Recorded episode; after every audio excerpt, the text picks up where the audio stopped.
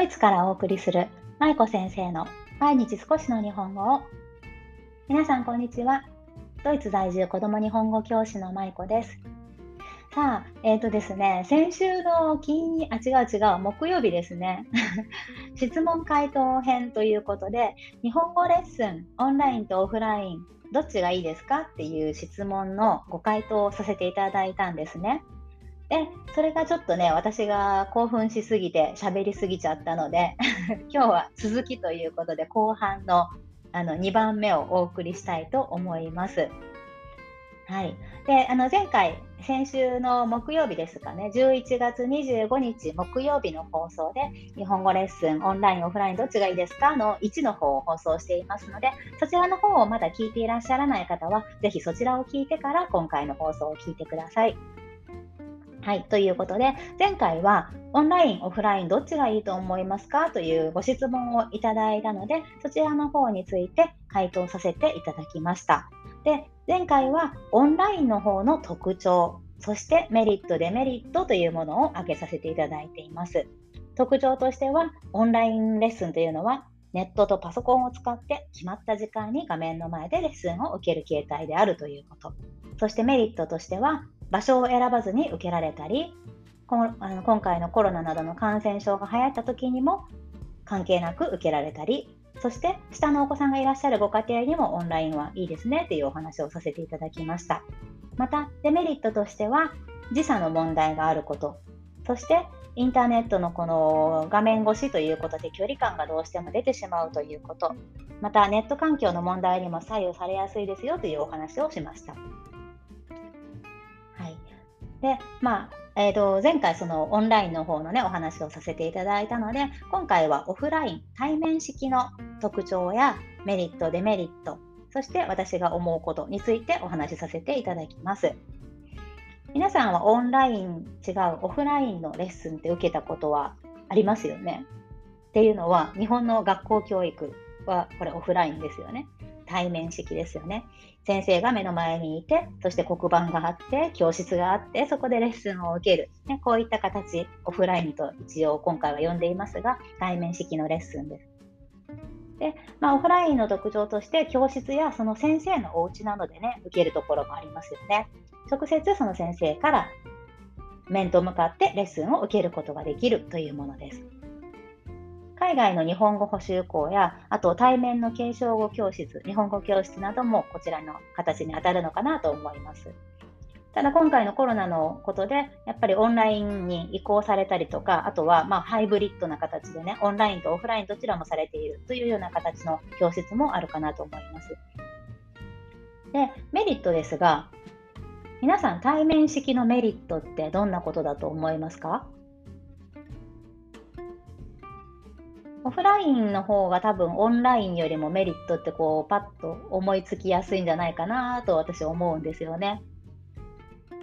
一番いいのは、まあもちろんこれってあのオンラインのデメリットが、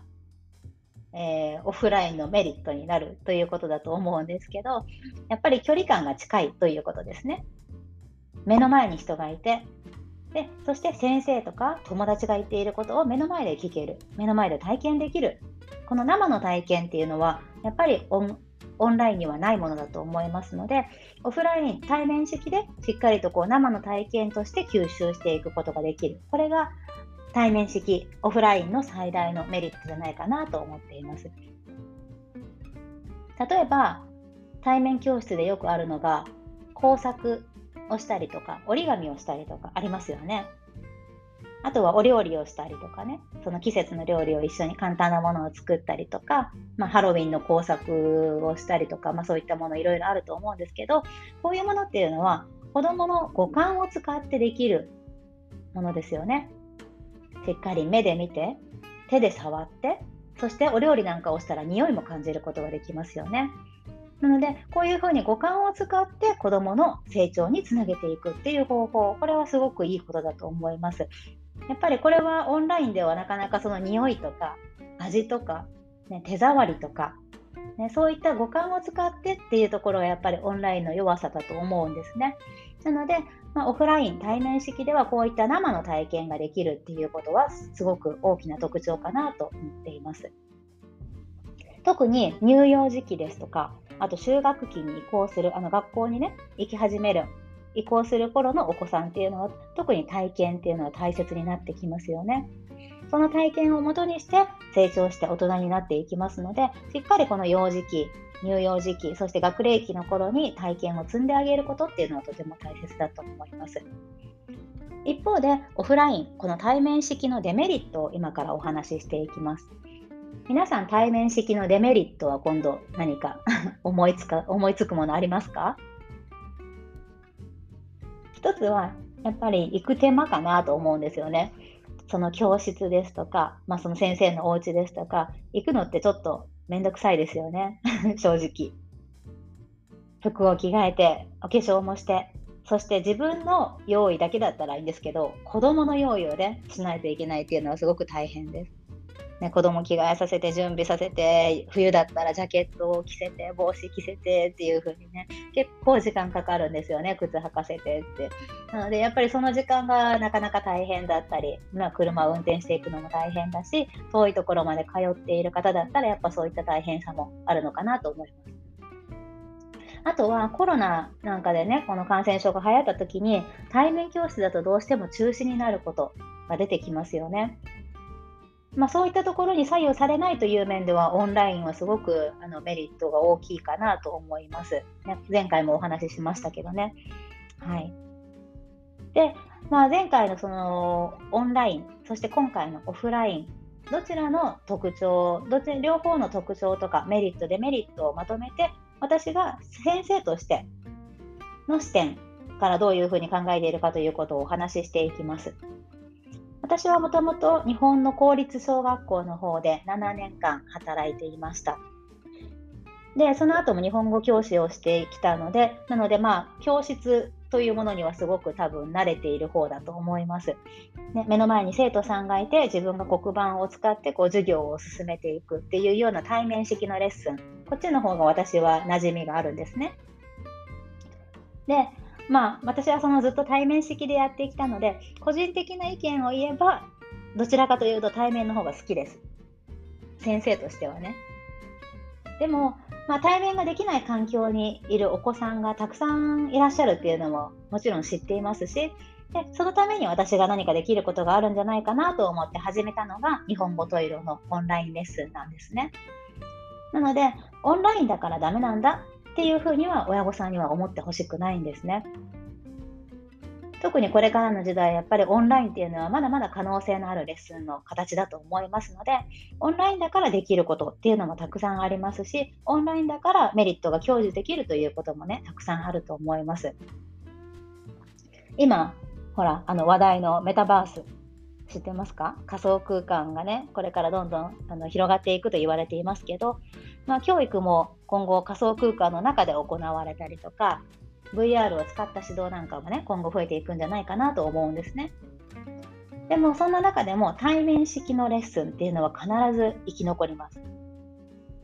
ね、やっぱり人っていうのは誰かと関わり合いながら生きていきますし成長していくものだと思います。特に小さいお子さんっていうのはそういった関わりの中で生きたコミュニケーションを通して大きくなっていきますので、まあ、これからも対面レッスンっていうのは必ず残っていくと思うんですよね。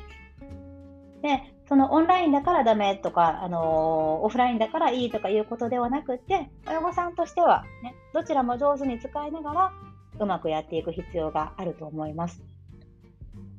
私も教師としては子供により良い教育をやっぱりしていきたいなと思いますし、そのためにはオフラインも活用する、オンラインも活用する。ね、どっちかこう、なんていうのかな、白黒つけないといけないわけじゃないと思うんですよね、こういうのって。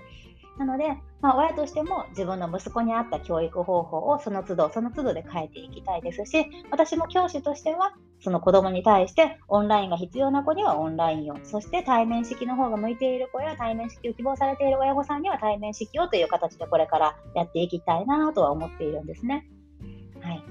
ということで、あのご質問者さんはそのオンライン、オフラインで悩まれているということだったんですが、まあ、どちらが良いか悪いかということではありませんので、ご質問者さんの今の環境にとって、どっちがメリットが大きいのか、ね、お子さんにはどっちが向いているのかということを総合的に判断されるのがいいんじゃないかなと思います。はい。ということで、ちょっと駆け足になりましたが、今日は日本語レッスン受けるならオンライン、オフラインどっちがいいですか？というご質問に対して後半編として、はい、お話をというかご回答をさせていただきました。いかがだったでしょうか？はい。明日は通常の放送に戻りますので、皆さんお楽しみにしていてください。では、今日も最後までお聴きいただきありがとうございました。舞子先生の毎日少しの日本語を引き続き一緒に頑張っていきましょう。ほなまたね。